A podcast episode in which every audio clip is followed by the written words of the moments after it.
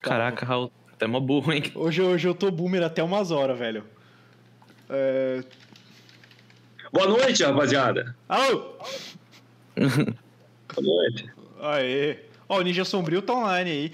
Ô, a gente tava falando sem, sem ninguém nem ouvir aí, meia hora já, caralho. A meia hora é nada, Ainda né? bem. Cinco minutos, ainda bem que foi só cinco minutos. Ainda bem que não saiu aquele pedaço ali que eu tava falando, aquela. Imagina. É, aquela parte lá foi, foi ainda bem, né? Até... Pô, mas eu achei muito interessante essa ideia que você falou de dar aula pra criança de produção musical.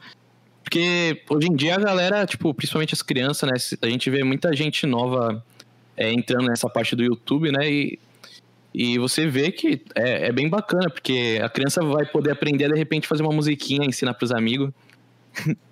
Sim, eu- uma coisa que é interessante, cara, é esse, on- ontem eu vi meus, meus, meus filhos e amiguinhos assistindo um canal de YouTube chamado Três Escritistas, Ah, produzido por uma molecada de 15 anos, assim. O canal é deles, é tipo uma novela, tem os capítulos, as histórias, é uma molecada que faz.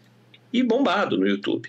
E aí eu fiquei pensando, porque eu, tenho passado e notado muito a questão da música, o mercado mudou muito, né? Ele, aham. ele está muito digital. Então, essa questão de que nem você falou da, da produção. Eu acho que as crianças estão tão já online, já sabe usar Twitch, essas coisas que nós estamos praticamente aprendendo hoje. E eu, principalmente, né? Vocês já sabem, vocês estão me ensinando, mas eu digo, eles sabem isso aí, eles já devoram software rapidinho. Eu acho difícil eles se atraírem por guitarra, por coisa, porque é uma tecnologia antiga. É, o roqueiro fica bravo quando eu falo isso, mas é verdade, cara. A guitarra é uma coisa arcaica já. Ele era moderno em 1950. Em 2000 ainda era legal e tal. Cara, a música eletrônica se tornou acessível. Você pega um celular e você produz tua, tua, tua, tua- teu disco num celular, se quiser, num computador. Você não precisa mais do baterista, você não precisa. Já não precisa desde 1980, mas eu digo assim. Agora é acessível, né? A música eletrônica só não dominou o mercado em 1980 porque um teclado que se ampliava custava o preço de um carro, né? É. Hoje não. Hoje, você compra um tecladinho, uma controlador, tem um estúdio em casa. Então você vê essa, essa mudança, e aí eu fiquei pensando ontem vendo eles assistindo isso. Vai pegar a TV, cara. Você não precisa mais do diretor, a câmera, o cara que filma. A molecada pega o celular, edita em casa, edita no, no celular aí, faz uma novela, bota no YouTube e bomba. E isso é interessante também, já, porque a inclusive. molecada quer assistir a molecada, ele não quer ver o velho botar lá o personagem do carrossel e escrever. Se um moleque fala, a língua, fala mais a língua deles do que um diretor de, de, de novela. Então não adianta. O cara que escrevia a Malhação era um velho, que era o roteirista. Hoje quem faz a Malhação que essa molecada assiste no YouTube são eles mesmos. Então fica mais acessível, é uma coisa bem maluca, interessante isso aí. Pra mim é um choque ainda tudo isso. Até o lance do, do lo-fi mesmo, que a gente vê muita molecada já querendo se interessar por lo-fi, hip hop, Sim. que é, que é um bagulho que virou acessível, né? Eu tava até vendo um, um pessoal falando que, tipo, antigamente a, a galera, tipo, mais da periferia gostava de rock porque pegava a guitarra barata lá e ia tocar. Agora, hoje em dia, é muito mais barato você ter um, um PCzinho que consegue fazer um lo-fi do Sim. que ter uma Sim, hoje guitarra. dia qualquer calculadora roda o Fruit Loops, né? Com mais um trocadinho você compra um tecladinho MIDI e, meu, vai embora. Exato. Eu acho que o que é fantástico nisso, cara, é que você não depende da banda. Eu, como roqueiro, cara, hoje eu analiso e olho para trás, eu sempre fui do rock, do rock, e aí eu comecei a mexer com sample muito cedo. E aqui era meu estúdio, aqui onde eu estou, escritório da casa da minha mãe, aqui no bairro que tem. E aqui eu produzi 200 músicas, né? As, as prés do que veio a ser Machete anos depois, enfim. E só que eu não tinha essa visão de que eu podia já gravar tudo sozinho. Eu, e eu já gravava sozinho. Mas, é, porque como eu pensava como roqueiro, eu falava, não, para você fazer música eu preciso de uma banda, eu preciso de um baterista.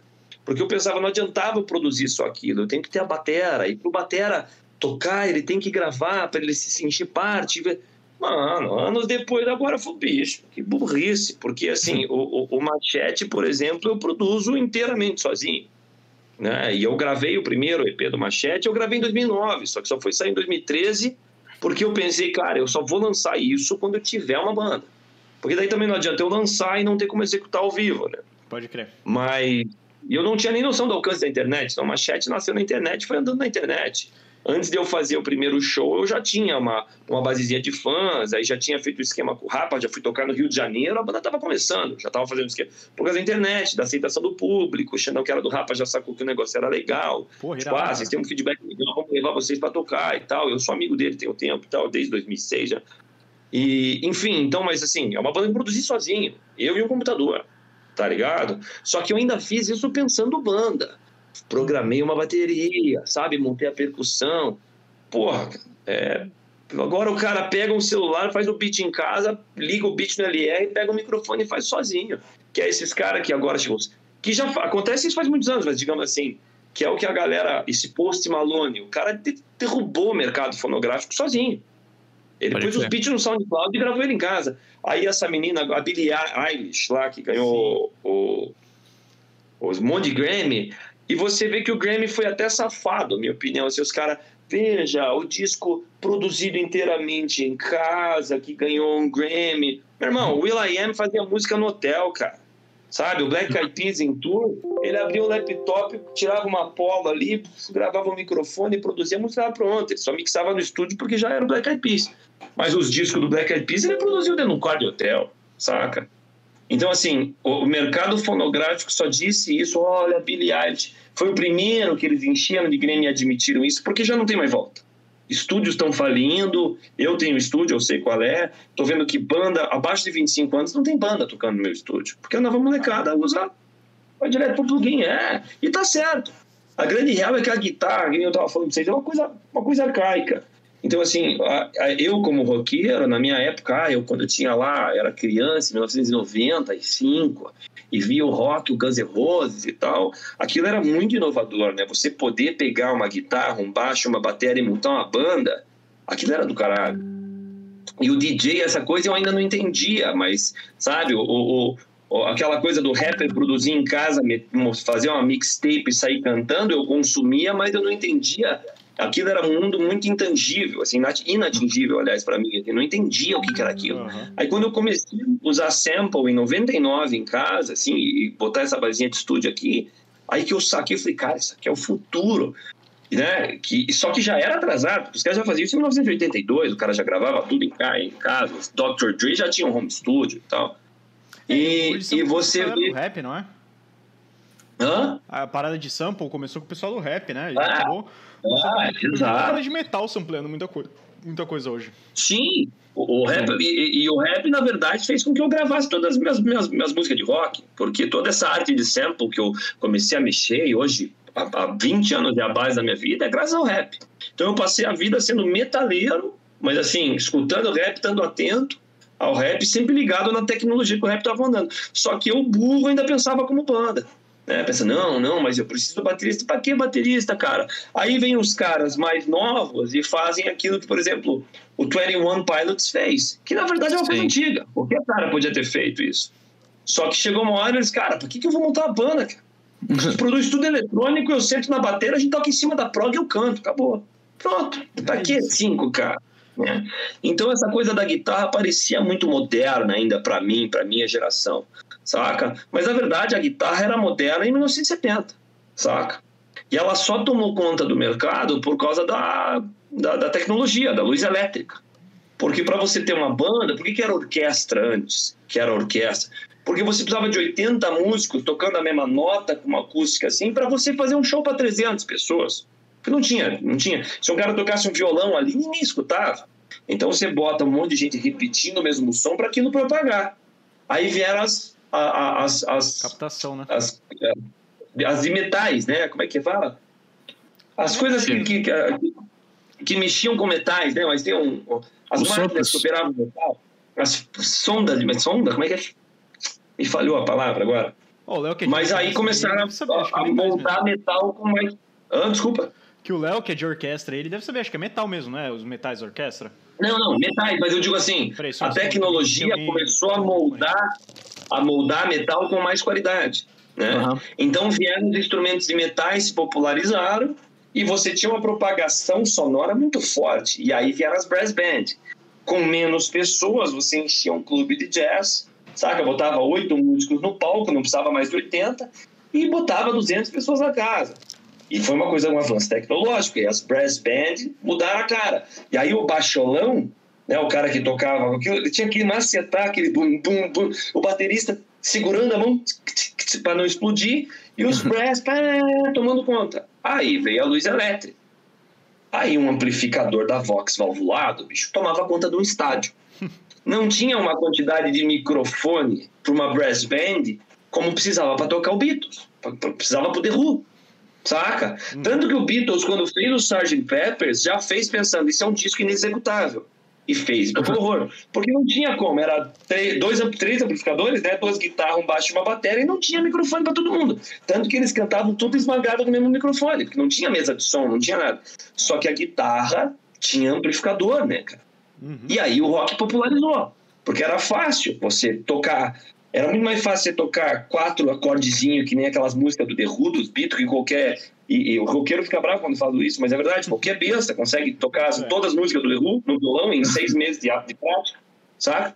Mas passa dez anos para conseguir tocar saxofone direito, não é verdade? Uhum. Então a guitarra popularizou. E o roqueiro virou os nomes, o cara, porque a cultura tomou conta do mercado e eles, nossa, porque o, o Jimmy Page faz as pentatônicas mais legais do mundo. Cara, é só pentatônica, cara. Se você puser um, uma harmonia de jazz pro Jimmy Page, ele apanha. E eu não tô criticando o Jimmy Page, tô falando uma linguagem diferente. Aí o que aconteceu agora? Você tem um LR, uma MPC e um computador. E você explode um estádio igual a Loki. Por que, que você precisa dos outros quatro? Não precisa mais. Entendeu? Então, molecada, olha, eu quero aprender guitarra, eu quero ser DJ.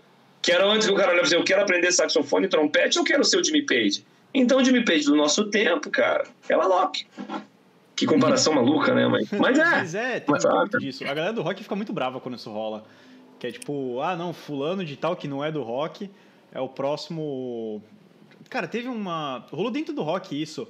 Alguém numa banda muito antiga, tipo, famosa, assim, falou que o, na época o Avenged era o, o futuro do rock. Aí os roqueirão ficaram tipo, caralho, que porra é essa? E depois falou, acho que o Push Malone, que a Billie Eilish era alguma coisa assim e... O mesmo surto aconteceu. O Dave Grohl, o Dave Grohl falou que a Billie Eilish era o Nirvana do, dos novos tempos. É, então. Eu vi ele falar uma coisa. Ficou tipo, meu Deus. O povo enlouqueceu, o buqueiro enlouqueceram. Pode, pode continuar conversando aí que eu tô. que vou precisar mutar aqui só um segundo. Pois é.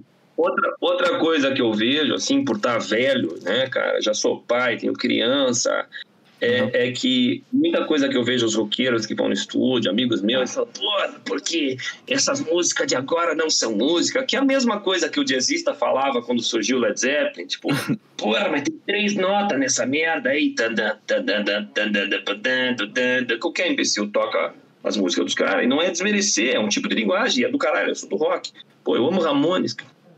E, e aí eles ficam.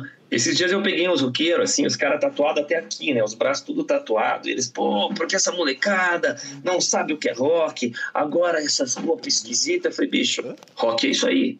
Rock, o rock agora é isso, o cara produz o beat em casa, grava inteiro em casa, solta na internet, e quando você vê esses meninos de 18 anos tá com a tatuagem na cara, com os dentes de ôrega, e você que é cabeludo e só tem coragem de tatuar até aqui, velho, você é um velho, cara. E eu não tenho uma tatuagem, bro. Eu sou um velho bundão pra esses caras. Ah, não, mas ele toca tabaquinho com distorção. Dane-se, velho. Dane-se. Saca? O Post Malone, cara, rasgou a identidade dele aos 15. Tava com tatuagem na cara, dentro de ouro. E tá aí. E outro, o Post Malone era metaleiro, né? Sim, ele tinha uma banda de metalcore, eu acho. Ele. É. É, e o Post Malone, se você for ver as coisas dele, tem muita referência, assim. O último álbum dele teve o, o Ozzy Osbourne, né? Tem uma música dele que é muito boa. Putz, eu curti pra caramba. Eu achei... Eu achei muito massa você falando disso, porque se for para pensar, é, é tudo uma evolução mesmo. Aqui atrás eu tenho um baixo acústico.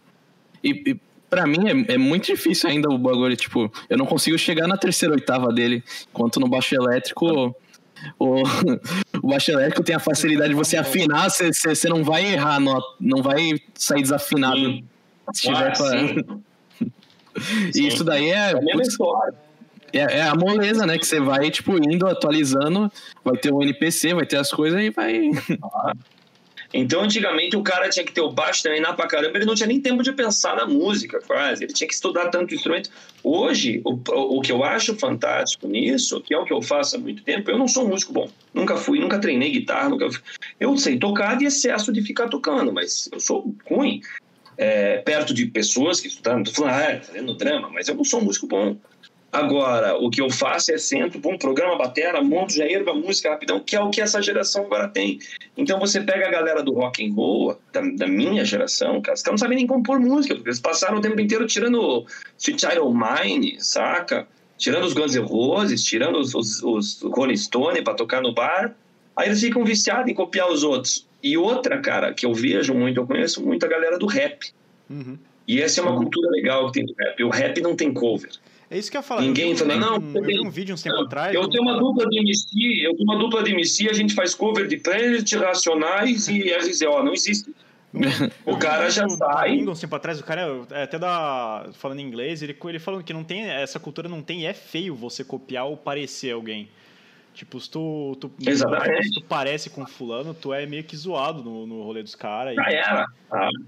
Já no rock, não. Você vai lá que tem uma banda, o cara, não, mas parece o quê?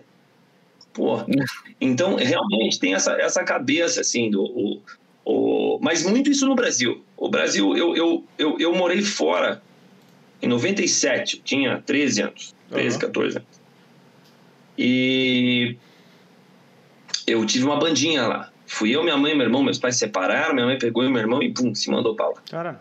Então tava eu e meu irmão, acabamos entrando, né, fomos pro colégio e tal. E os caras, ah, Brasil, Sepultura tava explodido, tinha acabado de acabar, e o Roots estava bombado, e uhum. enfim, todo mundo conhecia Sepultura, então era a única coisa que se falava, ah, brasileiro, Sepultura, Sepultura, Sepultura. Aí veio aquele filme Anaconda, logo que a gente chegou, então, ah, Anaconda e Sepultura, era só o que sabiam do Brasil.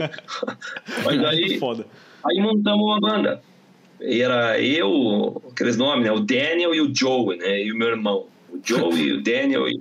Eram dois caras. Aí fomos o Daniel, o Joe tocava bateria e fomos ensaiar na casa do cara.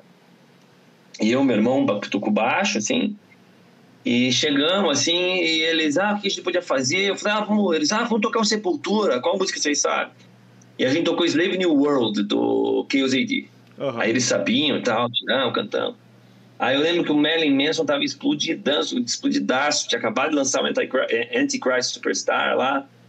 E aquela versão que ele fez pro Sweet Dreams do, do disco anterior, também tocando rádio, a gente tocou Sweet Dreams. E aí eu animado, e a banda tocou, eu falei, cara, e aí, o cara, o que a gente faz agora? Eles, agora a gente compõe. Foi como assim? Não, agora vou fazer música. Eles tinham 14 anos.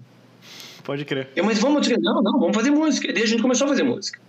E foi aí, eu já era muito de pegar a guitarra e ficar criando. A partir dali eu falei, cara, tem que fazer música. Por que, que eu vou ficar imitando os caras? Aí eu voltei pro Brasil, pouco tempo depois, e tentei ter banda. E eu não conseguia ter uma banda, porque eu queria fazer música. E os caras, não, mas vamos tocar Red Hot. Eu, não, vamos fazer uma música. Não, mas vamos tocar Intercede. Não, e eu não conseguia ter banda. E aí eu notei que tem uma, uma diferença também da, da, da questão geográfica. Que você vê até isso na cultura do sertanejo. Se olhar, o Brasil Cara, olha o tamanho da volta que eu tô dando, mas enfim. O Brasil nunca foi o país do pop rock. É, o Brasil nunca foi o país do pop rock. O, o, o Titãs, o Paralamas, o Rapa, o Charlie Brown, essas bandas. Elas apareceram porque tecnologia era cara, voltando em tecnologia, poucas pessoas tinham televisão, quem tinha televisão era classe A e B. Então o Titãs não era pop, é que nem dizer que o Chico Buarque era MPB popular, popular não era. Popular era o Gonzaguinha quando começou, saca? Uhum. E depois virou pop, pop, né? Mas tinha lá é, é, é, é, alguma outra cena cultural rolando, samba no Rio, nas favelas, nos, nos, guetos, já era popular. Tanto que o baile funk não é uma coisa de agora, o baile funk é uma coisa de 1980. Só que a tecnologia se tornou acessível. Então, todo mundo tem um celular. O cara mora na beira do rio Ganges, cara, lá na Índia, do Chile com, com o envolve do cara, e o cara tem um, um, um celular. Um uhum. talibã cortando a cabeça do cara tá filmando o cara no iPhone. Tipo, o cara não sabe, ele tem uma bazuca, não tem uma planta em volta, um iPhone e uma faca, tá ligado? Tipo. Então, assim, você pega alguém tão primitivo a ponto de serrar religiosamente, e ele tem uma tecnologia avançadíssima no meio do deserto. Enfim, então, assim, a tecnologia trouxe, mudou o mercado. Então, o Charlie Brown, essas bandas que a gente escuta e se criou ouvindo, era porque a gente tinha televisão em casa. Nunca foi popular, né? Então, o, o mercado deu essa, essa volta também, de que o que se tornou pop agora é o que o país de 220 milhões de pessoas consomem, né? que é o, o, o sertanejo, o funk, Sim. né? o pagodão, que teve sua fase já nos anos 90 e tal, popularizou bastante por ser muito carioca e tal, aquela linguagem mais acessível brasileira e tal. Então, assim, o que acontece com essa, voltando à questão do cover, os, os ricos era a galera do Legião Urbana, tudo filho de diplomata. Então, se você pega a música Que País é Esse, ela é um riff, até em quem não fazia cover roubava riff. Então, a, a música que, que País é Esse do Legião Urbana é um plágio de I Don't Care do Ramones, que começa. Eles roubaram aquilo. Porque na época da ditadura, eles já eram filhos de diplomata, eles viajavam para fora, compravam vinil da moda lá e aqui ninguém conhecia. Então eles copiavam. Então o rock sempre ficou preso em não ser criativo, copiar e seguir essa tendência.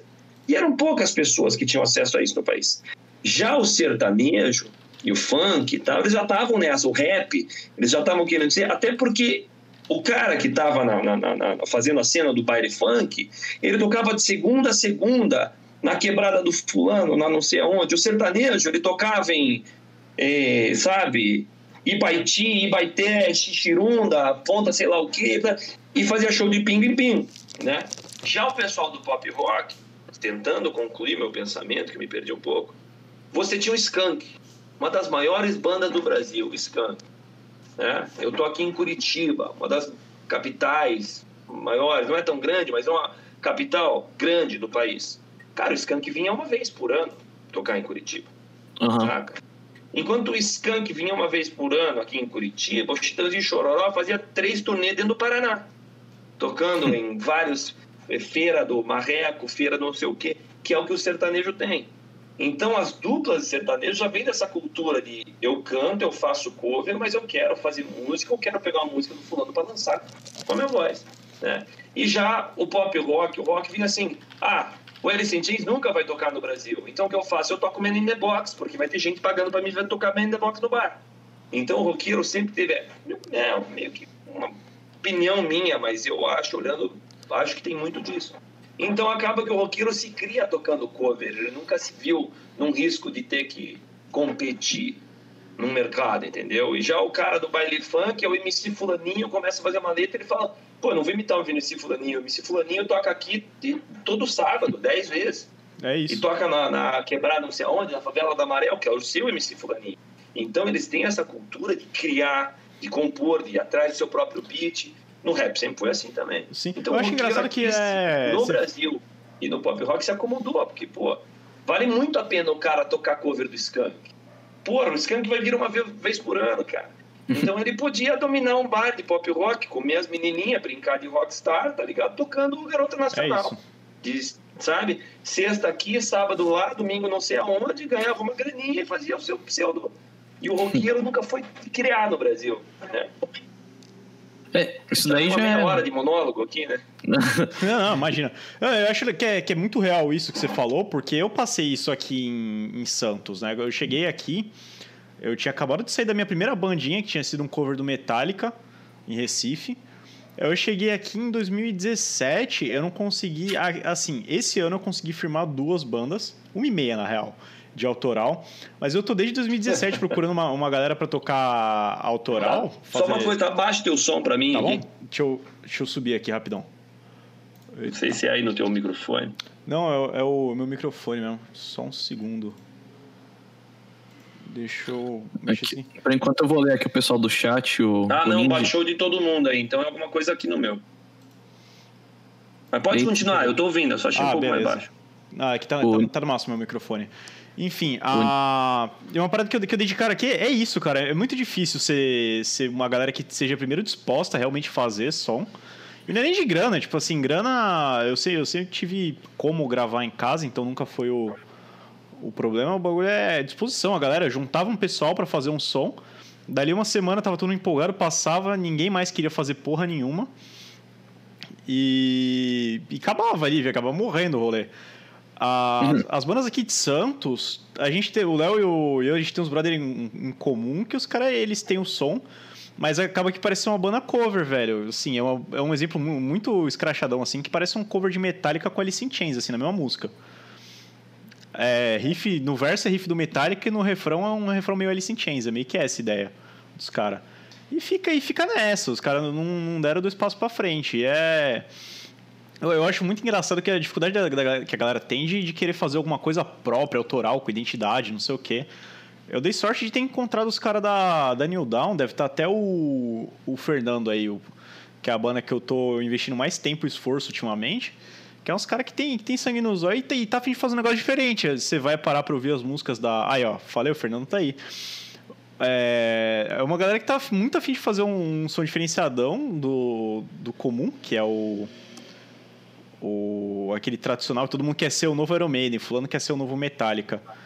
E isso é um problema, porque as bandas de, a banda, banda de hoje que tá fazendo sucesso é banda tipo, pô, eu tô vendo o Machete tá dando uma crescidona aí, aqui no Brasil, Project, que é, acho que é uma das maiores bandas do underground daqui, underground, né, entre aspas. É, é um som diferentão de tudo, o... e vai, cara, o Ginger da gringa é uma das bandas que tá carregando, meio que carregando metal na, em festival, assim, tá, tá, é diferente, não, não tem nenhuma banda, tipo, ah, aparece o Ginger. O Opeth é parecido, mas é porque todo mundo da, da banda lá curte o Opeth, não é uma influência direta. Tem uma banda que parece o Opeth aí, é? Então, eles têm muita influência. Rapaz, uma coisa ou outra. É, então. É, tem uma, uma outra influência, assim, tipo, mas dá, dá pra perceber, saca? Tipo, quando tu ouve Lamb of God e tu ouve Pantera, dá pra ver que uma coisa é meio ligada com a outra. Eu não parei pra escutar esse Opeth, mas eu amo Paradise Lost. Ah, é fudido. Eu já fui bem, andei, andei de preto e. cara fechado. E o PF é legal, cara. Putz, é... Eu sou fascinado por, por Paradise Lost. É irado. E aí esse é o PF. O, o, Spotify é uma coisa também que, que, eu, que eu gostei muito, assim, dessa, de usar ele, dessa questão de indicar. Eu, eu acho que tem muita coisa assim, o, o, o, o rock também parou no tempo, né, cara? Até porque já deu o tempo dele. Então, eu falo isso mais por tecnologia. Quando você pode gravar sozinho e se apresentar sozinho, ou numa dupla e ter uma qualidade de som bacana, não tem por que você esperar o baterista chegar, que é o que é o teu rolo com banda. É, então. E aí tem é o. Tem, não sei se tu conhece o Periphery. Tu conhece essa banda? E tu maducaiu um pouco. Deu uma travada top aí. Por, por enquanto, deixa eu ler aqui os comentários do chat. É, o Ninja tá dando uma ideia aí. É, o Ninja tinha falado, né? Billie Eilish Post Malone são tops. Mano, eu concordo, eu curto pra caramba. Falou do, do YouTube que faz música praticamente sozinho, My Conquister. É, isso é real. É, eu achei que era outra pessoa que produzia. Não, ele tem, eu já vi até ele mostrando lá, ele tem um cantinho na parede dele assim que ele botou espuma para não dar eco, posicionou o microfone e ele faz sozinho lá a maior parte do tempo. Uhum. E ele falou assim, no Trap BR acontece muitos cantores copiarem o flow dos traps americanos. É, isso, Mano, isso rola mas, uma... mas isso daí eu acho que tá cada vez mudando mais. A gente vê que, tipo, muita galera do trap, principalmente, eles estão procurando a essência brasileira. A gente vê o, o próprio Kian, que ele é da, de Praia Grande, ele é um dos rappers mais da hora da cena ultimamente. E ele, ele tem uns negócios, tipo, muito loucos. O próprio Menotod também. Uhum. Que é o trap de cria, né? Então, o, o que. Ah, o, o, cadê? Ele tá recebendo mensagem, pelo menos. Acho que caiu só o. Só coisa. É. Eu tava falando. Até, até uma. Peraí, recebi uma mensagem. Deixa eu ver o que o Madu falou. Opa. Por enquanto, galera, se quiser mandar uma pergunta aí, mandar um salve, a gente vai ver aqui o que tá rolando. E é isso. Deixa eu ver aqui. O áudio saiu mudo também. Deixa eu ver. O Derek copia fudido um mano que eu esqueci o nome, mas é forçadíssimo. Mano, o pessoal da Recaide eu acho que é muito, muito cópia, tá ligado? O Ken é muito bravo, eu, eu curto pra caramba.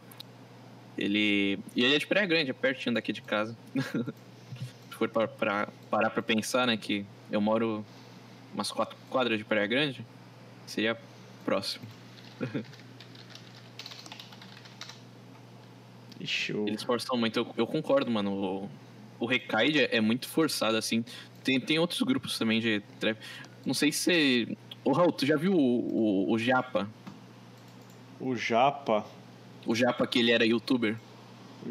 Hum, não sei, cara. Então, é, o Japa que hoje em dia eu não curto muito.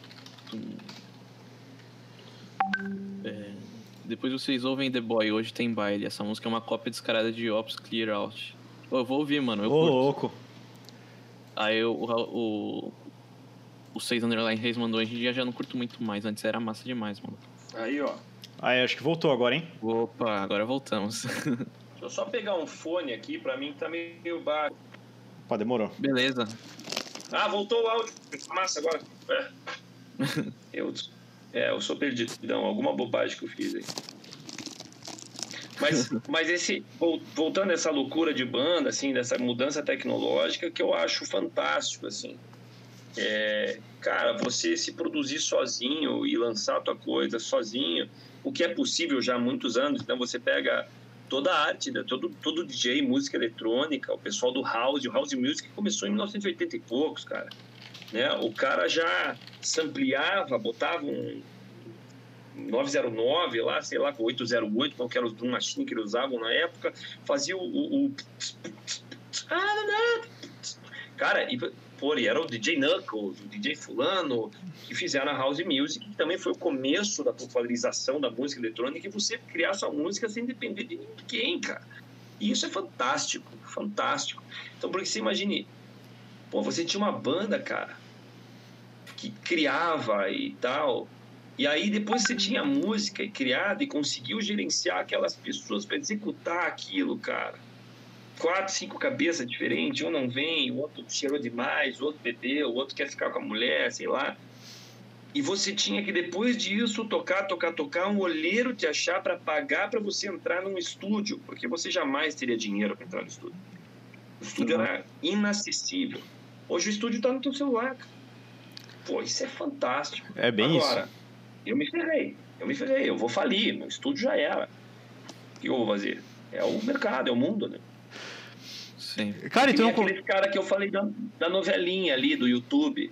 Cara, Malhação tá ferrada. Meus moleques querem ver o que o menininho de 13, 14 anos produziu sozinho no YouTube. O diretor da Malhação quer que se foda. Se foda, né? Aqueles caras falam a língua dele. E Então. editam sozinho, produzem sozinho, jogam no YouTube e estão ganhando dinheiro. Aquele Felipe Neto. O cara é maior que a, Xu, que a Xuxa, cara. É, ele é a nova Xuxa. celular, ele é maior que a Xuxa jamais foi. Porque a Xuxa ainda tinha a Marlene Matos e a Globo ainda, assim, ó, né? A Aham. Globo, a Marlene e a Xuxa ali embaixo. Ela não tinha autonomia que o Felipe Neto tem. O Felipe Neto é dono dele mesmo. Então, cara, isso é muito maluco. Isso é maravilhoso. É muito É louco. muito louco. Cara, então não vê nenhuma perspectiva de uma mudança, assim, por exemplo, tu falou que teu, ah, meu estúdio vai falir e tal, por exemplo. Tu não vê alguma forma de se adaptar a isso, tipo, pra evitar ou entrar, se adequar pro mercado e tal? Porque que nem com a, com a pandemia, por exemplo, mu- muitos restaurantes começaram a entrar numa, numa pegada mais de delivery, de não sei o quê.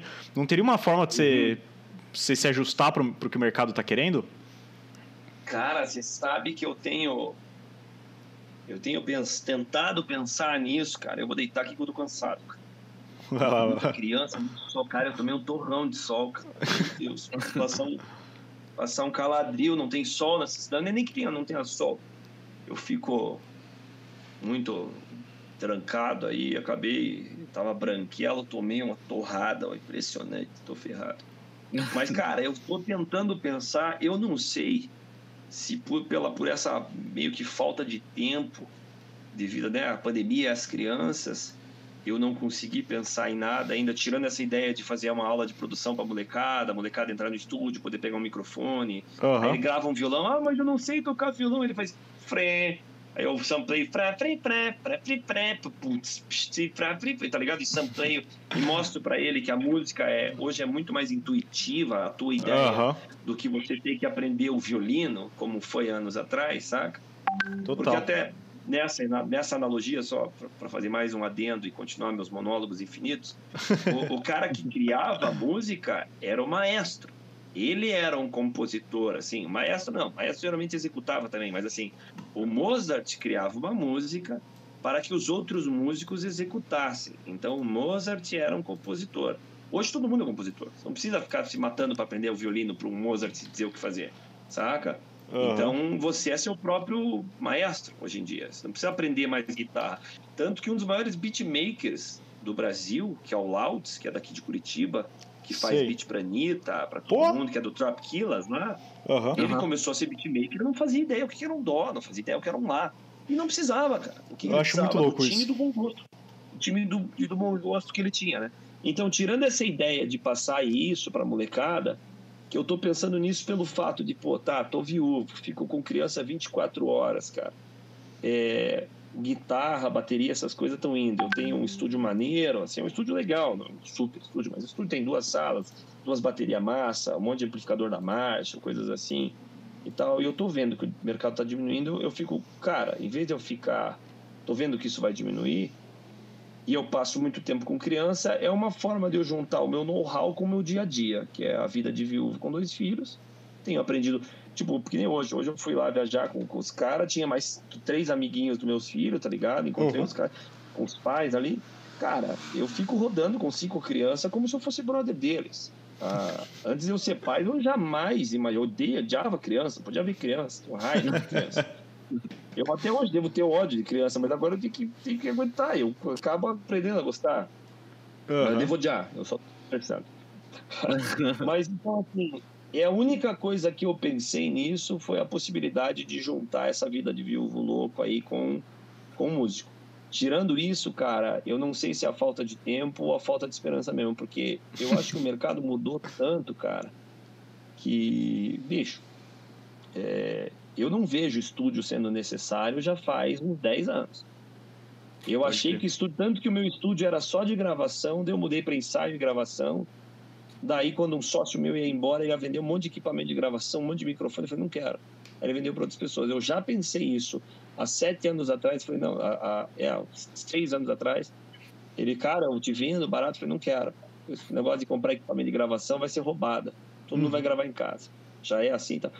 Agora, eu achava que o ensaio ia durar mais. Só que agora o tempo está passando cada vez mais e a linguagem do rock and roll, que é uma batera, um baixo e uma guitarra, também está se tornando obsoleta.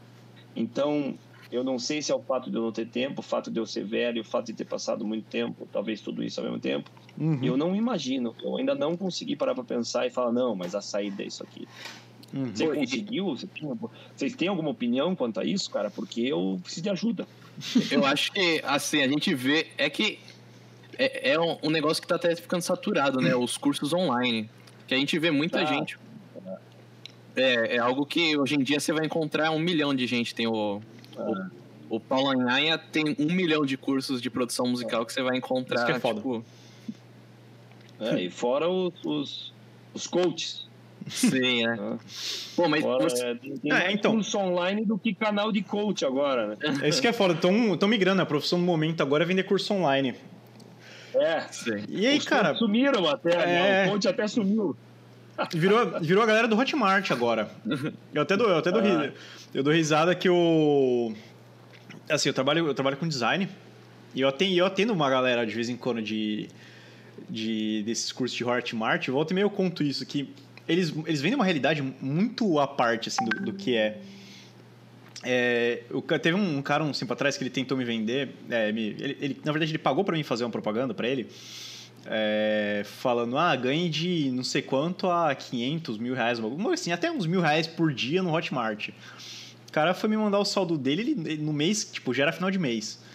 No mês ele tinha vendido papo de 80 reais em, em bagulho. Ele querendo me pagar, ele ia gastar os últimos 80 reais dele me pagando para fazer um negocinho simples lá de. De pra publicar. Eu falei, ai caralho, isso. Bom. E aí, bom, tu, É. tu falou de, de alternativa. Eu vejo hoje, O cara. cara de- querendo te ensinar como ganhar muito dinheiro, não tem como pagar o, o marketing do próprio cara- é. né? 80 exatamente. pila no bolso. 80 pila no banco. E a. E o, e o bagulho de, de, de alternativa, eu, eu vejo hoje, cara, o a única forma do. Assim, do músico, né? Não sei nem quanto ao produtor.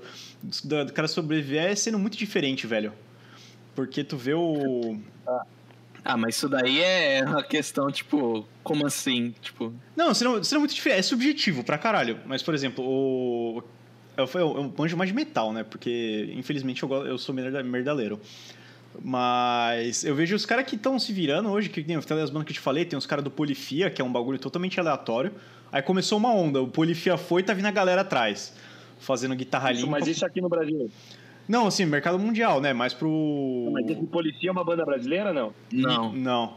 Ah, brasileiro, brasileiro tem a um- Vitalism e o Odeon Sounds. O Odeon Sounds, inclusive, é mais diferente que o Vitalism. O Vitalism é um progzão meio. prog meio samba, com gente. É, eu, vi- eu vi um negócio que eu não gostei e tá explodido, que é aquele Ghost Man.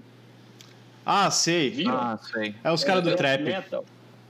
Eu, eu acho, eu É, acho meio metal. comédia. A gente. É, eu não gostei, cara. Mas pelo menos é diferente, né, cara? É. Eu acho que o problema, o problema do roqueiro também é isso, cara. Eu vejo assim. é, Claro, o Machete é o Rage Against, e o Rage Against é uma cópia de Cypress Hill com guitarra, com os riffs do Neo. Tudo é uma mistura de tudo, né? Sim, É, sim. eu uhum. até vou fazer um vídeo. A galera fala, não, Rage Against original. Eu vou fazer um vídeo que é destroçando Rage Against. Eu, vou, eu, eu sampleio a guitarra do The Meters, né? O riff do Meters, ou do Curtis Mayfield, ou do James Brown, qualquer funk, né? Samplei, eu já fiz um teste assim, e, e aí eu quero fazer o vídeo fazendo um aleatório. Uhum. Aí eu boto a batera do John Bohan, que você acha os, os- só, só a batera na internet, e Aham. uma capela do Cypress Hill. Aí você bota um drive na voz do cara do Cypress Hill tá? e você escuta o Rage Against the Machine. Caralho. Aí outra, e o solo, e o solo da guitarra, eu sampleio tudo e boto e o solo da guitarra é algum efeito do Ed Van Halen. Mas, é, o Van Halen fazia aquele uh, uh, uh, na guitarra, aí eu samplei e aqui. Aí você vê que o Rage Against é o, o, as influências de rap do cara com os riffs de funk, porque o, o rap sampleava funk, então os riffs que o Morello faz são riffs de funk clássico. Você escuta e você, ah, isso aqui parece aquela música, ou parece aquela lá. Por mais original que seja, mas nessa, totalmente lembra tudo. E a batera do- com, com a pegada do. uma pegada de rock, do Bohan, ou sabe, do, do, do cara do The Who, ou seja lá quem for, com É efeitos de guitarra do Ed Halen. Então você mistura isso, você, você mistura essa play isso e bota tudo junto e você escuta Rage Against the Machine. Eu vou mostrar depois quando eu terminar, eu mando pra vocês. Eu nem comecei, na verdade, quando quiser eu mando pra vocês, vocês vão ver. Então, Oh. assim, tudo é uma influência de alguma coisa, beleza, né? Tudo é uma influência. Só que chega um momento, cara, que a galera, eu acho que especialmente no Brasil, fica muito perdida e não se arrisca, cara. Então, assim, eu vejo no estúdio muita banda falando, é, o rock, mas o rock vai voltar, e eu tô fazendo minha música, e você escuta e tipo, cara, é Charlie Brown. Mas é, é, É isso. E o Charlie Brown já era uma banda que copiava, assim, de tipo, de plagiar riffs, né? Sim. Tipo, a música Shake, a linha de baixo é Anti-Gravity Song do Incubus. Você Caralho. bota a linha de baixo do Incubus e canta Shake.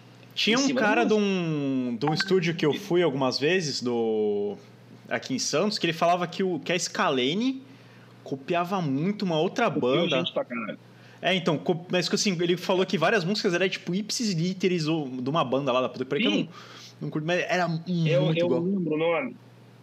Pô, Clint, Clint, Clint, é uma banda de, de, de um metal famosa pra caramba, mas é meio post, post grunge, sei lá o nome. Eles Sei. são idênticos, um amigo meu me mostrou. Eles copiaram idênticos, assim, idênticos. Caralho, cara. o- E, e- e, assim, então, eu, eu, na verdade, claro que tem a influência Rage Against, eu, na verdade, o primeiro disco do, do, do Machete não era Rage Against. Eu fiz porque quando eu conheci o Salmazo, que foi o cara que cantou nos primeiros discos ali, em algumas músicas, né, que, que ele fez a- a- a- e tal, ele, ele, eu saquei que a voz dele era muito Rage Against, falei, cara, eu já tinha lançado 23 músicas e ninguém dava muita bola. Eu falei, cara, não adianta. No Brasil você tem que fazer um negócio que o cara falar, nossa, olha, já ouviu essa banda que toca com o cavaco que parece o Rage Against the Machine? Que é o jeito de atrair a galera. Tanto que eu fiz o cover pensando nisso. Falei, ninguém vai ir atrás da minha música. Que era Vou botar um o cover do Rage.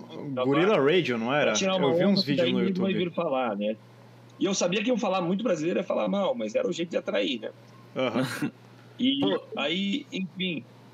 E, mas, cara, eu segui, as minhas influências sempre foram Mundo Livre S.A., é, Nação Zumbi. Foram os caras que me falaram quando eu, eu falei. Eu sempre fui metaleiro, passei a vida ouvindo o Obituori. eu Aham. Gostava de tudo. De reggae. Os dois primeiros discos, CDs que eu comprei na vida, os dois primeiros CDs que eu comprei foi o Soul of a New Machine do Fear Factory. Não sei se você gosta de Fear Factory. Conheço, gosto pra caralho. Que era Monstrão. Nossa, eu sou apaixonado. Vi que o Burton saiu da banda agora até. Se brigaram Cara. de novo. Ah, essa parada de banda é mesmo, foda. 30 anos. Ah, mas eu entendo. Embora que eu tenha banda mesmo. Já, já sacou, né? É, mas aí eu comprei o Soul of New Machine, que é o primeiro do Fear Factory, que é aquele. I got to get away. Aquela barulheira. Sensacional, Eles eram velho. meio ainda, né? Aham. Eles eram bem death. O, o cara do Dayside participa no disco, aí antes deles virarem industrial, né? E Uhum. eu, eu, eu comprei no mesmo dia o Rastaman Vibration do Bob Marley. Que é, né? Caralho, irado. É, Rastaman Vibration, yeah, positive. E eu, foi os dois primeiros CD, então eu sempre fui muito eclético, assim. E o metaleiro acabou, acho que se fechando no mundo, né? Cara, eu acho que isso faz muito bem. parou e- Isso faz muito bem pra todo mundo que quer fazer. Eu acho que isso faz muito bem pra todo mundo que quer fazer arte. Porque se tu vê, tu ter várias referências, tipo, facilita. Eu, eu cheguei a comentar aqui até no episódio passado do, do Minhocas. Que era. Pra você fazer alguma coisa decente, tu tem que ter várias referências, juntar, bater no liquidificador e criar alguma coisa eventualmente nova. Que não é bem assim nova, que nem tu falou. É. O Rage é, a galera. visualiza bem, Mas são uma É, tipo, de várias pá, tá ligado? Você vai inventar, bom. É, não dá pra inventar a roda.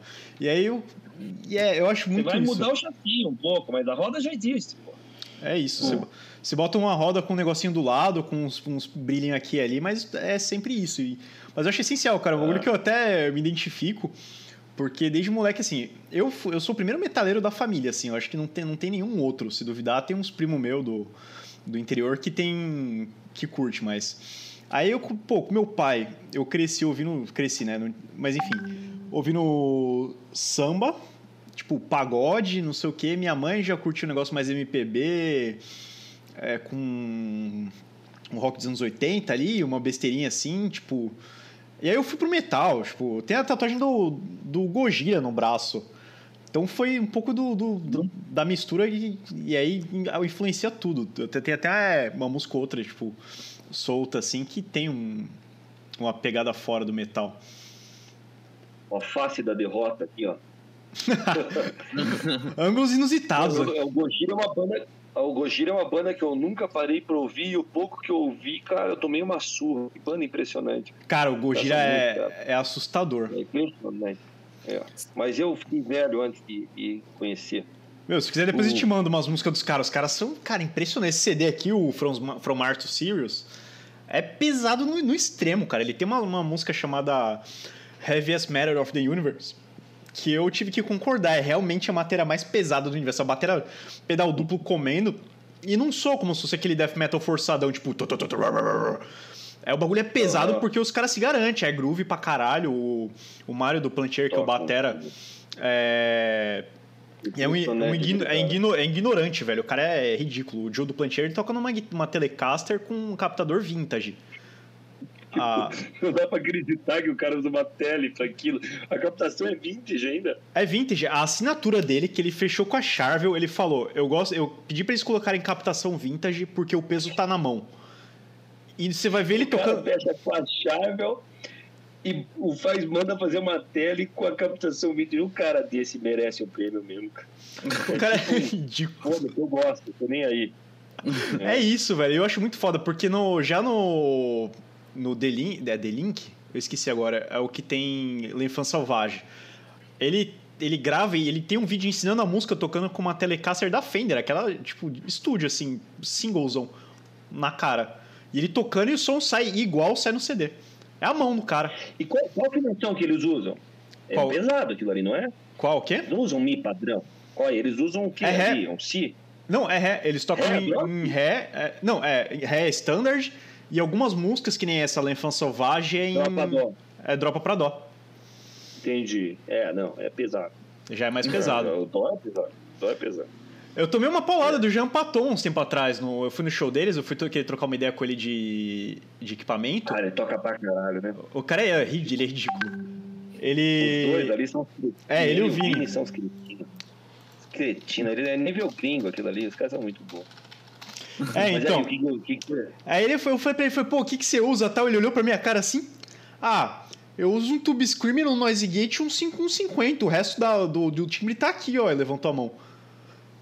Aí eu fiquei olhando assim, eu falei, caralho, minha vida foi... Aí nesse momento eu vendi o meu set de pedal, comprei uma HD 500. aí a, única mudança que eu fiz foi eu reduzi o tamanho pra uma, pra uma GE200 da Moore.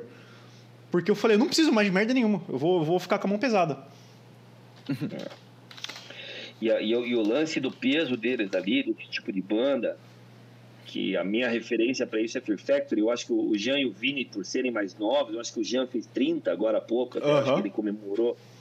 O Jean fez 30 anos agora, então, tipo, ah, pô, eu tô com 38, é, faz diferença, assim, para até porque eu não peguei muita música na internet, eu comprava CD, uhum. provavelmente ele já estava mais na internet do que eu.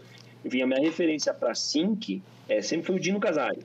Uhum. O Dino Casares e o Fear Factory foi a primeira banda que eu vi, porque eu sempre amei Sepultura. Mas o Sepultura era uma banda pesada por ser pesada. Eles nunca foram uma banda sincada pra cacete. Tanto que o Paulo, que é o baixista, uhum. é uma porcaria. né? Ele é ruim até hoje. Né? E ele sabe, não nem aí. Ele também não tá nem aí. Então você já pega uma cozinha que tem o Igor, mas o baixo já não tá batendo tão em cima, já não tem o mesmo peso. Agora, com a voz do Satanás, o Max Cavaleiro, aquelas músicas do caralho, Sepultura é pesado pra cacete. Mas quando eu vi o Fear Factory naquele... E a batera eu entendi que o sync daquilo, aquela precisão, né, fazia parte do peso. Foi aí que eu entendi que o, o quantizado, assim, aquele, que é o que bandas como o Gojira tem. O Gojira, o que eu vi, cara, os caras são uma máquina. É que nem, e o Fear Factory sempre me impressionou quando eu vi Fear Factory, pus o disco. Quando saiu o The Manufacturing, eu ouvi aquilo e falei, caralho, cara. O nome da banda traduz o que a banda é, cara. Porque a banda parece uma fábrica. É, é caras são mecânica. Aí e eu sou fascinado pelo Exterminador do Futuro 2. É o filme que eu mais vi na minha vida, desde moleque. Uhum. Saiu em 92, eu tinha 10 anos, sei lá. E eu assisti que nem um louco. E todo o conceito do Free Factor me impressionava, né? Então aquela sync, aquela... Foi a primeira banda que eu falei, nossa... E aí depois eu comecei a entender o que era o Rage Against the Machine. Porque o Metallica é Metallica, o Megadeth é Megadeth, e fazem metal. Mas eles tinham essa coisa meio conceitual e tal. E aí, enfim, aí eu aprendi que esse sync, aquela coisa da máquina deles, era, era o peso, assim. E aí você pega o Project, 40, o Project 36, cara, 40, 46, né? É, 46. O Project 46, cara, mano, o Caio é o satanás gritando. A voz do cara é um dos poucos caras que tem aquela, aquela força aqui no Brasil, porque também tem pouca gente do metal que eu conheça, né? Deve ter uma galera, uhum. cara do Cordo, a galera é muito foda. Mas assim, aí você vê o Beto na bateria, com aqueles três moendo ali, cara. O. o pô, não lembro o nome do baixista. O Bafo. O Bafo, é. Porra, com o Vini e o Jean moendo, meu, o peso daquilo ali é a mão do cara, bicho. O... Aquele bater era É, os caras. Ah, cara... o Project é meio que um Dream Team, né? O bagulho é, é imbecil. Quando aquele Pô. bater entrou, eu falei, fudeu, esses caras é gringo, esses caras é gringo. eu, a gente fez um show junto no porão do rock em Brasília. Só que o meu show era no dia seguinte. Eu vi que eles iam estar tá lá. Aí eu falei: quer saber? Não tinha nada a fazer na sexta. Eu pouco tempo para ficar sozinho, sem filho. Falei, vou aproveitar, vou viajo já na sexta, vejo esses shows, né? Uhum. Fico e volto para correndo cuidar das crianças. E fui lá para ver os caras e fiquei assistindo o show. Até então não tinha visto o show dos caras. E fiquei assistindo o show dos caras em cima do palco ali, palcão gigante. E eles têm uma técnica muito boa. O técnico de som deles era, não lembro o nome dele, mas é o cara que fazia som pro Raimundo durante anos. Nossa. Cara, aí eu fiquei olhando o Beto, os caras destruindo, você, ah, não tem como. É, é, eles podiam estar tá tocando em rezinho, assim, sabe? Usando só a corda sol. É saca? isso e dá um tambor pro Beto, se é lá na frente ela tá tomando uma surra, tá ligado? é isso, velho. Não, eu acho muito foda que o, que o Machete, o Machete não, o, o Project, eles têm, têm uma parada que junta tudo que é, que é necessário pra você ser assim, eu não sei se é reconhecido, mas ser bom, né? Os caras têm. A letra, é, a galera é facilmente relatável, assim, com quem tá ouvindo. Pô, as letras são boas pra caramba. É, então, você vai ver, sei lá, seja feita a vossa vontade. Qualquer brasileiro vai ler aquilo e falar, porra, é verdade faz algum sentido. Os caras têm presença de palco, eu tive no, no Angra Fest. Foi a única vez que eu tive o prazer de ver os caras ao vivo. Mas eles são ridículos. A presença de palco dos caras é uma coisa que eu me cobro muito, assim. É, eu tenho eu tenho banda, a gente banda cover aqui, foi a única forma que eu consegui de tocar com a molecada. Mas uma parada que fazia o pessoal gostar do nosso show é que a gente eu, eu me cobrava e cobrava a galera de, de, ter, de ter presença de palco. E a, e a técnica, cara, a técnica barra som, né? Os caras têm tudo, velho. É, o show deles é. Porra. Não, é absurdo. Eu fui no Angra Fest e eu achei melhor do que o show do Angra, inclusive.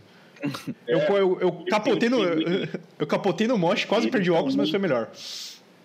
Eles usam ali, porque eu acho que o Jean, ele gosta do 5150, com certeza, que é bem a cara de In Flames aí, ele deve ser fã dos últimos dos In Flames. Eu, In Flames, eu só gosto do primeiro, eu sou metaleiro true. Aham. Saca? Pra mim, o Inflames estragou a partir do, do. depois do Collor. Não sei se é fã do Inflames, mas eu era retardado por Inflames em 98, 97. Enfim, é coisa de velho. Mas aí, ele tem um 51-50, ele deve ser bem o que ele usa ali, que ele te disse. Só que ao vivo eles usam aquele. O Camper. o Kemper. E aí vem esses guitarristas, saudosistas, não, não é o mesmo som da válvula, não é, cara, cada som tem um som, tem... Os caras do jazz não gostam de válvula, gostam de som transistorizado, né, porque dá pra, dá pra, a- a- não precisa de muita compressão, o som não sai tão comprimido, pode tocar suave, enfim. E aí fica essa chatice, o Kemper, cara, eles vão com o Kemper, o palco deles é um silêncio, cara. Eles tudo com ir, cara. Então você vai botar uma banda pesada, ah, com guitarra alta, que, cara, é terrível tirar som daquilo. Então eles já vão com o time redondo, Uhum. sem amplificador, tudo no camper, todo mundo em ir, com o som já passado, com, com- com o fone de cada um do jeito que eles gostam. E o som no palco é só o batera moendo, o resto tá ele dali, ó. É isso. Eu, eu acho muito louco. Eu até peguei a minha o escolha. cara deve abrir um sorriso assim quando eles falam em camper, o cara já. Já sorri. Não, e o pior é que te falar, cara. Cada pratinho daqui. E Ah, tocando pra caramba. tá. É, então, a, eu acho legal que, tipo, pensando no, nessa parada que. Depois até que eu conversei no, com, com o Jean, tem a parada do IR, né? Que eu, essa aqui é minha pedaleira e ela funciona que nem um. Deve estar aparecendo aí agora, eu tô, tô vendo atrasado. Mas a, ela funciona como um camper de bolso. Então, felizmente dá pra fazer a mesma coisa com, com ela. Na. A boa era muito boa, né? Isso eu nunca vi. Esse eu não conhecia. Essa aqui é a G200. A, ela tem o IR, né? Que é o que faz o camper meio que ser o camper. A grosso modo, claro. Não vou dizer que é o mesmo resultado, mas é muito parecido. E dá, dá pra fazer o mesmo. Então é uma, uma parada que não tá mais acessível só pra, só pra galera que tem grana pra comprar um camper. O próximo convidado, Não, inclusive, não, do. é, Camper eles têm porque eles têm, né? Banda é, É. super profissional. Ora, caras mas são- hoje em dia é bem isso. Agora, nós falamos. Eu falei que o Charlie Brown copiou a linha do, do, do Incubus, o bicho tá quieto até agora, acho que ficou bravo comigo. Não, pô, não, pô. Eu, Ficou chateado, ele tá. Ele mutou, ele tá tipo. Caralho. Não, não, é porque eu não tenho muito também, eu não tenho muito embasamento de metal assim. Um cara que eu curto pra caramba de metal, até que eu vou falar, já vou fazer uma propaganda no meu outro podcast, eu vou entrevistar sexta-feira, às, 10 às 9 horas, é o é o Léo do Surra. Não sei se tu conhece, Madu. Também tem uma mão Léo pesadíssima. É, a banda Não, Surra. Léo. Léo Mesquita. Ah, conheço, lógico, lógico, lógico. Surra é absurdo também. É, os caras são Surra é ignorantes. Melhor nome de banda possível, Surra. Não, e, e os nomes Eu- também é. Como é mesmo? É. Tamo na merda. Tem uns negócios que é. O é um- Bom dia, senhor, é classe A. Eu não lembro se o que era o que tinha uma música que eu acho um dos melhores nomes de música que eu já vi, que era Meia Lua, Três Botão. Eu acho. É o Surra que não. tinha? Deixa eu Eu ver acho aqui. que- Cara, tipo, Meia Lua, Três Botão, tipo, cara, é, meteu especial, né? Cada não tem nome mais pesado, com Meia Lua, Três Botão. Eu falei, pô, eu acho que era até o nome de uma banda, se bobear, cara. Que eu lembro da época do MySpace. Cara, deixa eu acho ver. que não é, não. Eu abrir o aqui. Surra tem, tem o Parabéns aos Envolvidos, que é uma das músicas também famosonas deles. Tem o. E é uma banda aqui da Baixada eu- também. Uma banda que eu fiz um show junto, nós fizemos em Criciúma. E eu Ah. conhecia pouco dos caras, mas pagava pau já pra qualidade dos caras. E quando eu vi ao vivo, eu fiquei impressionado. E eles também eram super fã do Machete, assim, conheciam. Também, acho que sabe aquela coisa, pô, conheço o trampo, mas não, não paramos. um pouco. A Uhum. gente deu bem, mas não vi mais. era- eles são de Minas, cara. Que é um desses hardcore, porrada. Sei. Putz. Cara, Como é que é o nome dos caras? Puta, Pense, o Pense. Ah, o Ah, o Pense. É, é O Pense é fudido. O Pense é A fudido. gente já foi, eu, a gente já foi tocar. Foi Feliz- assistir o show deles. É, minha banda já abriu pros caras também, da hora pra caralho. Cara do Pense é coisa séria tocando, velho. Aquele vocalista é muito. O Lucas Guerra, né? O cara é bom pra caralho, velho. Sim. Eu achei, eu achei engraçado que ele se esguela cantando. Ele fica vermelhão, mano, é branquelão, ele fica mó vermelho, assim, com o pescoço esticado. Ele vai sem dó, e não tá nem aí. Você fica achando que o cara vai morrer ali uma hora. É, e cara, e, cara, e é outra banda que eu. Que eu vejo que tem aquelas três paradas que eu falei que o Project tem. Os caras têm presença, tem letra e tem, tem É, musicalidade. Tocam demais. Tocam demais. muito, tocam Aí eu muito. lembro que assim, a gente, a gente chegou e tal, e tava lá online, né? Só que eu não lembrava, eu não conhecia os caras de visual, assim, de, de cara, nem nada. Aham. Aí entramos no camarim, né? Saímos do hotel, fomos pro camarim, entramos, tinha os caras lá, pô, e aí, beleza? Machete, ah, pô, machete, somos do Pince, aí trocamos uma ideia, pá, beleza. E aí, acho que eles tocaram e o nosso show era depois. Aham. Acho que era isso. Não lembro, talvez. Porque daí, quando, a- quando a gente. Eles tocaram, quando eles saíram, desceram e a gente já começou a virar o palco, chegou a pizza. Foi isso. Chegou o rango no camarim, um monte de pizza. E aí eu mexendo com né, ligando o sequencer, cavaco. Aí o, o Batera era fanzaço, o Batera que tava ficando com a gente nessa época, fanzaço do Pense. E ficou trocando ideia com os caras. Aí quando ele, ele chegou, ele falou: Cara, pô, esqueci, mas chegou a pizza. Eu falei: Cara, vamos virar o palco, vamos detonar esse show e a gente anda depois. Aí, pô. Aí ficou lá em cima, eu não queria pegar a pizza porque eu ia tocar o cavaco. Eu, eu sou maníaco com a minha mão esquerda, cara. Eu não tenho toque com a mão esquerda, porque é a mão que eu seguro as cordas, né? Que eu, eu sou destro. Aham. Eu não encosto nas cordas da minha guitarra ou do cavaco com a mão suja, eu frio. Aí eu tinha que pegar a pizza com a mão, eu vi as pizzas, eu morrendo de fome, já tomando umas, enfim. Aí nós chegamos e tomamos. É, é, é, chegamos e tocamos, e acabamos o show, e falei, cara, pô, batemos mais ou menos o equipamento, falei, pô, agora vamos pro camarim e vamos comer pizza, bicho. Cara, chegamos lá, não tinha as pizzas, bro. Aí eu falei, ah, não, cara, esses mineiros, filha da mãe, pô, os caras super gente boa, eu pagando mal, pô, pô, mineiro é tudo sangue bom. Eu falei, esses mineiros não podem ter me roubado, os caras não iam. E eu pensei, puta, filhos da mãe, né? Eles pegaram e comeram as pizzas, tudo, né? Um monte de fome. E nada no camarim, nada dos caras. De repente, pô, não sei o que, trombei os caras, ô, velho, é o seguinte, cara. Tinha uma galera acessando o camarim, nós guardamos as pizzas pra vocês, cara, tá?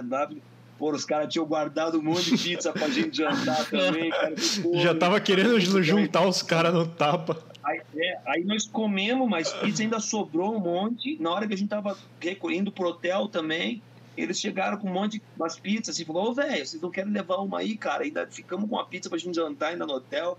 Eu tava, Caralho, irado. Quando eu saí do palco, eu não acredito, cara. Eu vou. Olha, esses caras, e os caras tinham feito o contrário. Não, não, vamos segurar as pizzas do cara, daqui a pouco. Essa moçada fica entrando no camarim, eles vão ficar sem janta. Pô, foi muito massa. Caralho, irado. E, o, show dele, o show dele foi muito fera. Os caras tocam demais. Ô, Madu, fal- falando também em hardcore, eu, eu conversei com uma galera do Podcore Podcast, não sei se você conhece, que o pessoal é de Guarapuava, aí no Paraná. E eles estavam Ah. falando. Eles estavam falando, né, que. Putz, principalmente no interior do Paraná, não- quase não tem banda de hardcore. E, e tu acha isso também? Tu vê isso daí que.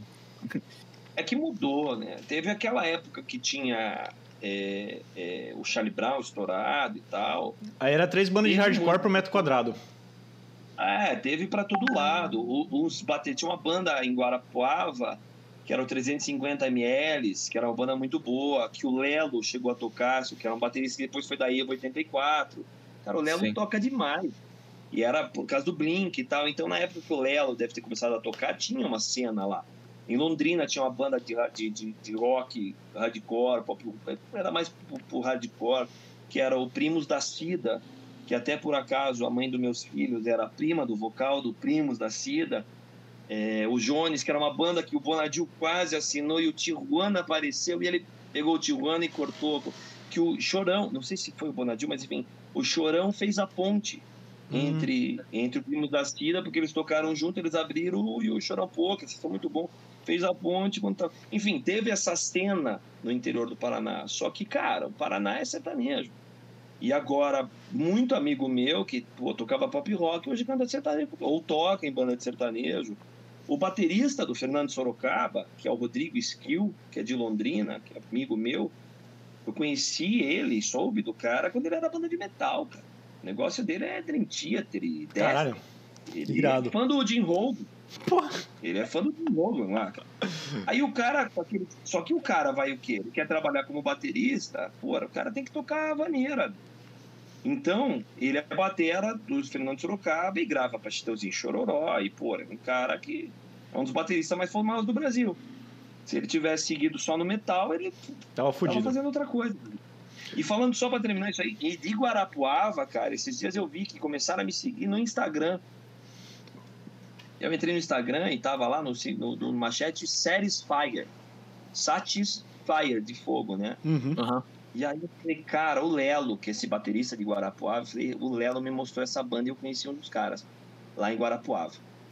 E eu lembrei na hora. E aí eu mandei, eu falei, pô, velho, vocês estão seguindo aí, é o Satisfyer, a banda de Guarapuava. Ele, pô, cara, pô, como é que você conhece, né? Pô, tô aqui, Machete. Pô, o Machete é uma banda super underground, né? Mas, pô, a gente conseguiu fazer uma cena e eu... Só que eu pago pau pra Satisfyer, dão um cacete no Machete. né? Aham. E é metalzão. assim. E aí eu, eu falei, porra, que massa, fico feliz de você ser fã, velho. Mas eu sou fã de vocês. Ele, cara, mas de onde você conhece? Eu Aí eu rasguei uma cena e falei, bicho, cara, esse Satisfyer, cara, é uma das melhores bandas, é tipo nível Project 46, assim, de Caralho. execução. Tocam demais, as músicas são alucinantes.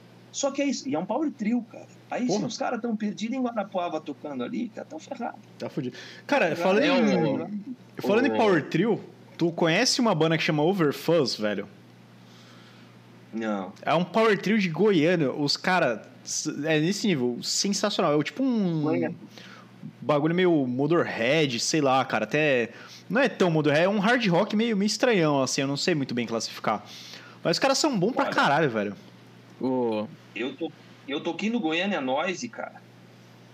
Hum. que é um festival clássico de Goiânia. E falando sobre isso, a gente tá falando, pô, o cara lá em Guarapuava, com uma banda de metal e tal. Cara, pra mim que sou de Curitiba, que a cidade sempre foi rock, e agora sertanejo tomou conta, sempre teve muita essa coisa de dance e tal. Hoje o rap tomou conta da cidade, o que é muito bom, que aí tem uma cena de rap muito forte aqui, a galera é muito boa. E, mas assim, é, que, pô, fica, pô, é difícil. Eu tô em Santos, o rock aqui tá foda. Santos, que tem a cena que Santos, o Charlie Brown mudou a cara do rock no, no país, né? Hum. E, e, e tal. E Curitiba, que sempre foi. E nós estamos reclamando da dificuldade de fazer rock aqui, já faz alguns anos. Imagine o que é você ter uma banda de rock em Goiânia, rapaz, que é a terra do sertanejo. Isso é, velho. Saca? É. E, mano, você precisava ver as bandas do Goiânia Nós. Tinha uma banda de metal, não lembro o nome, cara. Também, desse, dessa pira, assim, de você olhar e falar, cara, não acredito que esses caras estão em Goiânia, cara. Porque esses caras tinham que ter nascido nos Estados Unidos, tá ligado? Não, exatamente. Não tá. Eu conheço umas duas de, de Goiânia que eu fico, eu fico de cara. É a Overfuzz e uma que chama The Galo Power. Assim, é um. Olha o nome do bagulho. É, é muito goiano. O, o Galo Power tem uma Mas é música um chamada. hardcore porrada, não é? Não, a Galo Power é tipo um. É um rock também, na mesma pegada do, do Overfuzz, só que eles têm uma pegada mais regional, assim. Eles meteram uma viola em uma Ah. das músicas. E é muito louco, cara. É uma mistura, misturou, misturaça. Aqui no chat o, o Ninja falou assim, quando tava falando do Pence, ele Minas sempre representando. Ah, é isso, velho. Os caras, a gente. É o vocal? Não, não, o menino, quando você tava falando da história dos mineiros, aí o menino falou assim, Minas sempre representando. Muna? Minas. Minas. Ah, Minas. Ah, entendi Muna. Minas. Não, Minas é. fui fazer um show em BH, mas eu não queria ir embora, mas. Mineiros Os, são gente boa. os de caras sangue bom pra caralho. Ô, eu ficava brigando com os caras, tipo, pô, deixa, deixa eu pagar, eu, eu, eu pago o meu, pelo menos. Os caras, não, não, não. E aí eu, ia, eu saía com um amigo meu, que aí ele falou, não, um amigo meu que eu não vejo faz tempo aqui, porque o cara já não tava morando em Minas. Eu, cara, eu vou lá, vou encontrar o cara. Aí ficavam discutindo quem ia pagar minha conta. Eu, não, mas eu pago com cada um. Não, não, não, não. Aí o cara que era amigo dele que eu conheci falou, não, mas eu vou pagar a conta dele. Ele, não, não, não, deixa que não. Eu falei, não. Eu falei, cara, eu só quero pagar minha conta, deixa eu pagar a conta de vocês. Não, não. Cara, eles brigavam pra ver quem ia ser o cara a pagar a tua conta. Porque, cara, eu não aceito você ter almoçado comigo e eu não fazer uma gente. Cara, é, uma, é um povo muito de 10. É foda. 10. Eu falava pros caras assim, eu falei, ô bicho. Pô, cara, me apresente alguém pão no cu aí, só pra eu me sentir mais em casa. Só pra ficar um pouco mais em casa. Ah, um cara meio antipático, mais fechadão. O Curitibano é mais fechado, né, cara? Apresenta um cara mais na dele, pra eu me sentir em casa. Eu tô me sentindo perdido aqui no meio de vocês. Cara, é muito foda isso. Eu, eu reparei essa parada do, do pessoal ser diferente de um lugar e outro. Eu, assim, eu nasci aqui em Santos, eu morei 12 anos em Recife. E a galera de Recife Ah. é, é muito assim, é muito parecido com Minas, pelo que tu tá falando. É uma galera muito sangue bom, que chega assim, já, já, já te integra e tal. E quando eu cheguei aqui em Santos, apesar do pessoal ser um pouco menos fechado que em São Paulo, pelo que eu soube, foi uma galera mais, mais tipo assim, tá? ligado? Tipo, desconfiadona, não sei o quê. E eu, cara, eu, cara, eu fiquei, eu fiquei meio em choque também quando eu cheguei aqui. Foi o contrário da tua. da tua... E- Não, não, eu fico mais. Você tem que vir direto pra Curitiba pra você ver. o- Sai de- Você tem que vir pra Curitiba, ver o som. Pô, e você morou quando? Quanto tempo você foi pra aí? com aqui pra Santos? Ah, Eu cheguei aqui de volta em 2017, no começo de 2017. Eu morei de 2005 ah, então, até 16 em Recife. Pô, cara, Recife mudou minha cabeça. Ah, Mudou minha cabeça. Eu, Por causa- pô, até por causa do- do. Cordel do Fogo Encantado ali. é foda. Mundo Livre. Mundo Livre, Natão Zumbi. Mombojó eu também sou apaixonado. Cara, eu É tive, eu tive engraçado. sorte de, de ter ficado um tempo lá, porque foi uma parada que assim, na, na época eu não me liguei. Eu tinha. Eu via Chico Sainz na escola, cara. Pra mim, tipo, Chico Sainz Nação Zumbi. Durante um bom tempo foi aquela parada, tipo, puta, os caras me fazendo ler, ler os bagulho desse cara aí na escola, não sei o quê. Aí eu. Nem, nem aí, né? Depois eu fui parar pra ouvir com calma e com um pouco mais de carinho, velho. Foi uma parada que, que abriu pra caralho a cabeça. Eu fiz esse processo também, cara. E eu vi uma entrevista do Chorão. é, Não, não sei se era uma entrevista do Chorão ou, ou se era alguém, algum dos guitarristas contando a história do Charlie Brown. E não sei se vocês sabiam, mas o o Charlie Brown era retardado e inspirado, assim, não no som, mas no Chico Sainz. Ah, é? Eles começaram, começaram a fazer festival. Eles trouxeram o Chico Sainz e a Nação Zumbi para Santos para eles abrirem o show. Caralho. É o, eu- o único. Eu acho que eles têm dois covers no acústico deles e um deles é do É, exatamente, é o Samba Macora. Samba Macossa, que é Pode crer. uma música muito massa. Eu curto pra caramba Eles essa música. uma Eu gosto pra produção legal pra caramba. E eu É, escu- com o Marcelo D2, com É, velho. O moço da E na verdade é uma versão do disco, é é uma versão do disco em homenagem ao Chico Sainz depois que ele morreu. E a versão é do Planet Ramp, aquela que eles tocam. Ah, é? Você vê? Eu. É, Eu o sei, D2 sabe, ele tá não. lá. O D2 tá lá no. Pô, e, e É, é. o pessoal fala, você disse até mesmo do pessoal ser bem fechado de, de Curitiba. A gente, ó, eu acho que as pessoas, pelo menos que eu conheci de Curitiba, foram muito simpáticas. Assim, a gente conversou semana passada com, Com o Eric. Pires. Inclusive, ele mandou um abraço pra você. O Eric da. Ele é muito engraçado. Ele é muito gente boa. Da onde vocês conhecem ele? Eu conheci ele porque ele tinha um canal no YouTube. E aí eu. Ah, é, ele era um youtuber, né? Aí eu, pô, eu passei uma época assistindo, ele sumiu do YouTube, eu adicionei ele no Facebook, aí eu vejo sempre ele postar lá. Aí ele voltou, ele tem a Daddy O. Tinha, no caso, né, a Daddy O. Uma banda de É, eles rockabilly. ensaiam ali no estúdio. Eles ensaiam ali. Ah, pô, era aí, pô, sensacional. E aí trocou ideia, eu comentei. Inclusive a gente descobriu que vocês se conheciam, que eu comentei da, da música do Machete, o Balde de Caranguejo. Balde de caranguejo. Que inclusive eu acho uma, uma música muito foda, e é, é muito relatable, tá ligado? É, é muito. Eu consigo me ver na. É, no meio, assim, que, que é parecido ali com a, com a cena da, da música. Eu comentei justamente sobre isso. Falei, cara, é, é muito, muito plausível essa música. Ele falou, não, eu conheço e tal. Inclusive, pediu até mandar um abraço pra você. Ah, ele é gente boa demais. Mas eu ia falar um que eu conheci agora, não sei se vocês estão ligados, é o Metaleiro. Ah, sei, Ah, sei. o- O, Calone, o Calone Monteiro, né? Pô, eu ficamos brother, ele chapou no machete, eu já conheci o cara e a gente tá fazendo uma surpresinha junto que vem em breve aí. Que E massa. aí ele pirou, não, vamos tirar uma onda, vamos fazer o cavaco, o pagode, aí eu vou fazer junto, aí a gente tá fazendo um lance junto. Ele é muito gente boa. E ele foi um que tinha o canal no YouTube e de repente ele abandonou o canal. Largou total. Foi. Sim. E Ah, é. Gente, eu esqueci do seguinte, eu cheguei de viagem, eu preciso catar as coisas da criançada lá também, começou a organizar a vida aqui. ah, Ah, beleza. tá ótimo. A gente acaba aqui o episódio. Muito obrigado aí o pessoal que tá aí no chat. Pô, Que. foi maneiro, hein? Eu fiquei uma hora e meia, mais de uma hora e meia. Sim. Ah, foi, foi. né? Cara, quando tiver de boa aí, a gente. as coisas aqui. Quando a gente Muito obrigado aí, todo mundo. A gente ainda tem 10 pessoas acompanhando a gente, depois de ouvir muito, muito papo. Ah, não, sensacional. Isso aqui fica postado depois? Como é que funciona? Fica, fica assim, a gente vai subir direto. Eu já subo direto. Eu vejo que eu subir ainda hoje pro YouTube. E a gente tá ajeitando pra colocar tudo no Spotify, o quanto antes. Pô, irado, irado. Daí me manda esses links aí pra eu, pra eu me modernizar e ficar atento. Beleza, cara. Quando você. Valeu, rapaziada. Valeu, velho. Obrigado Valeu. pela atenção aí. o contato de vocês ali também, pra gente ficar se falando pelo WhatsApp e manter, manter atualizado aí. Beleza, mantenho Pô, sim. Fechado. Fechadíssimo. Valeuzão, Madu, de verdade. Tamo rapaziada. junto, velho. Obrigado, hein? A roupa dos meninos pra conseguir continuar o segundo turno aqui. Ah, simbora. Valeu, velho. Abração. Valeu, rapaziada. Tamo. Abração, até mais. Até mais. pelo convite, hein? Imagina, pô, quando eu tiver afim aí, pode voltar. Tá mais do que convidado. Conversa sensacional. Bora. Simbora. Valeu, Um velho. Obrigado, hein? Tenho sempre assunto pros meus monólogos. Porra, ótimo. velho. Convidado assim é bom pra caralho.